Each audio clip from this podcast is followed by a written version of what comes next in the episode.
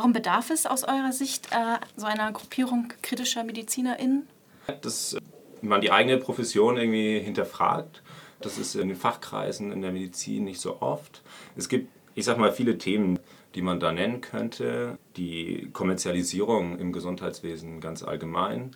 Die Standesvertretung der Ärztinnen und Ärzte ist da wenig kritisch. Und es gibt oft die Einstellung, man möchte halt so das äh, größte Stück vom Kuchen haben. Die Ärztinnen und Ärzte versuchen da ähm, viel finanziellen Profit rauszuschlagen, ohne so die, das große Ganze im Blick zu haben oder sich solidarisch mit anderen Berufsgruppen zu zeigen.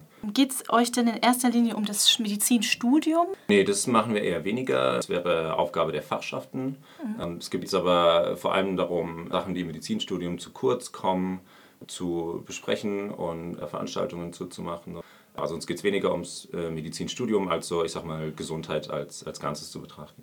Seid ihr dann als Gruppe auch offen für Nicht-Medizinstudentinnen? Ja, äh, wir sind da explizit offen und freuen uns, wenn Leute kommen. Bei uns sind auch PflegerInnen und äh, Studierende der Pharmazie dabei.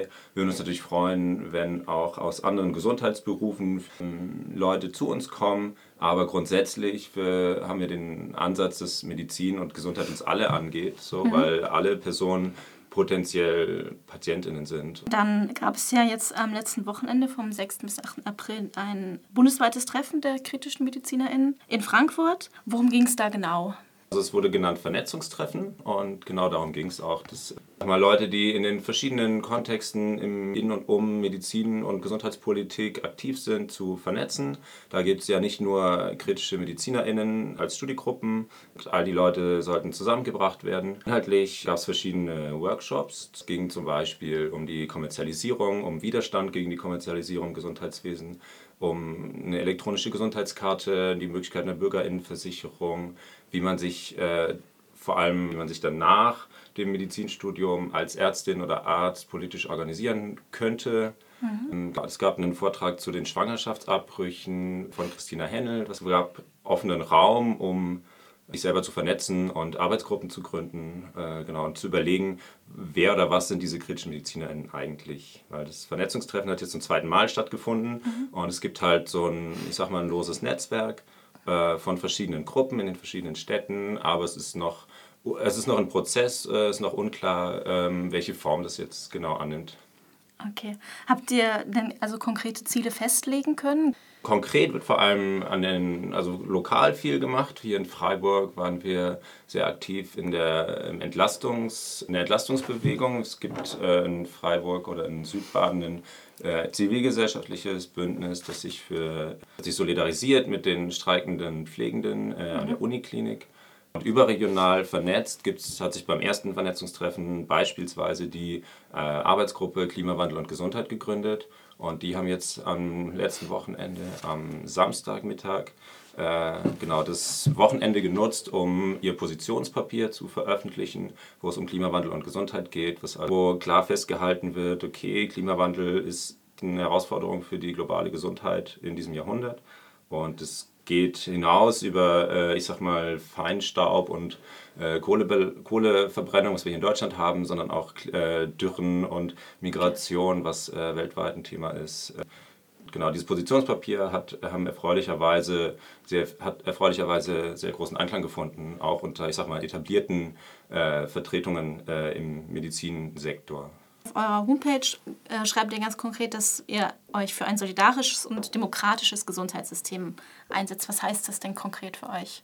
Diese Schlagworte kommen aus einer Kritik an den bestehenden Verhältnissen. Ich hatte es ja schon eingangs erzählt, dass äh, im Arbeitswesen oder eine, im Arbeitsalltag oft sehr strenge Hierarchien herrschen. Da würden wir uns wünschen, dass das äh, demokratischer stattfindet, aber auch zum Beispiel ähm, interdisziplinärer, also dass Pflege und Ärztinnen und Ärzte oder auch Physiotherapie, dass die Berufsgruppen einfach besser und auf Augenhöhe miteinander arbeiten und es eben nicht so ein starkes Hierarchiegefälle ist.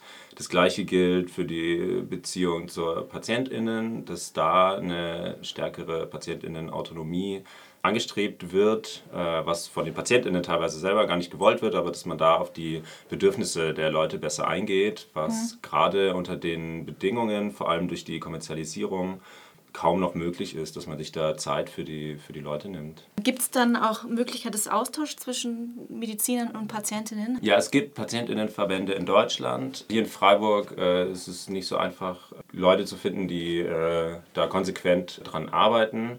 Die meisten PatientInnen sind ja für eine kurze Zeit, nur PatientInnen sind dann im Krankenhaus und mhm. äh, sind dann zufrieden, dass sie wieder gesund sind. Also sollte es ja auch äh, im Idealfall sein. Es gab aber, wir hatten zum Beispiel schon mal eine Veranstaltung äh, zu den Fallpauschalen äh, im, im, Krankenhaussektor organisiert. Und da waren auch äh, VertreterInnen von der PatientInnen, äh, aus einer PatientInnenperspektive mhm. da, die halt dargelegt haben, dass genau diese Problematiken dann zutreffen, dass die ÄrztInnen wenig Zeit haben, irgendwas zu erklären. Genau, die Fallpauschalen sind das Instrument, wie, im Krankenha wie Krankenhäuser finanziert werden. Und zwar heißen die DRGs, also Diagnosis Related Groups. Und das bedeutet grob gesagt, dass für jede Diagnose, die eine Patientin im Krankenhaus bekommt, dass es für diese Diagnose einen bestimmten Betrag an Geld gibt. Das Problem dabei ist, dass dadurch das Krankenhaus Geld dafür bekommt, Sachen zu machen und zu diagnostizieren. Also es wird jede Diagnose, jede OP, jede Behandlung, äh, gibt es halt Geld.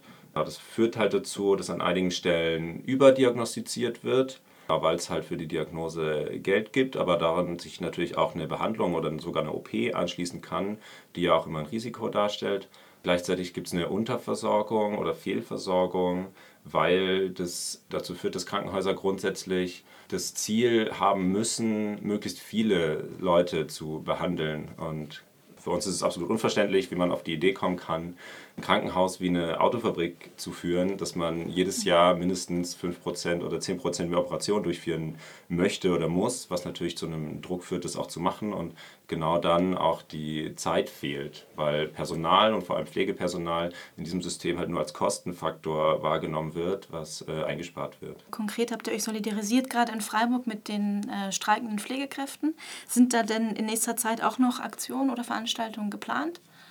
Ähm, das ist gerade sehr unklar, weil die Tarifverhandlungen für die Unikliniker in Baden-Württemberg gerade dem Prozess sind, dass die ArbeitgeberInnen ein Angebot gemacht haben, worüber sie gerne verhandeln möchten. Und Verdi quasi gerade an den vier Unikliniker mit allen Beschäftigten in dem Prozess ist, zu überlegen, ob wir dieses Angebot annehmen, darüber zu verhandeln, was ja noch kein fertiger Tarifvertrag ist, sondern nur eine Verhandlungsgrundlage. Mhm. Unsere Einschätzung ist, dass es so vermutlich äh, passiert.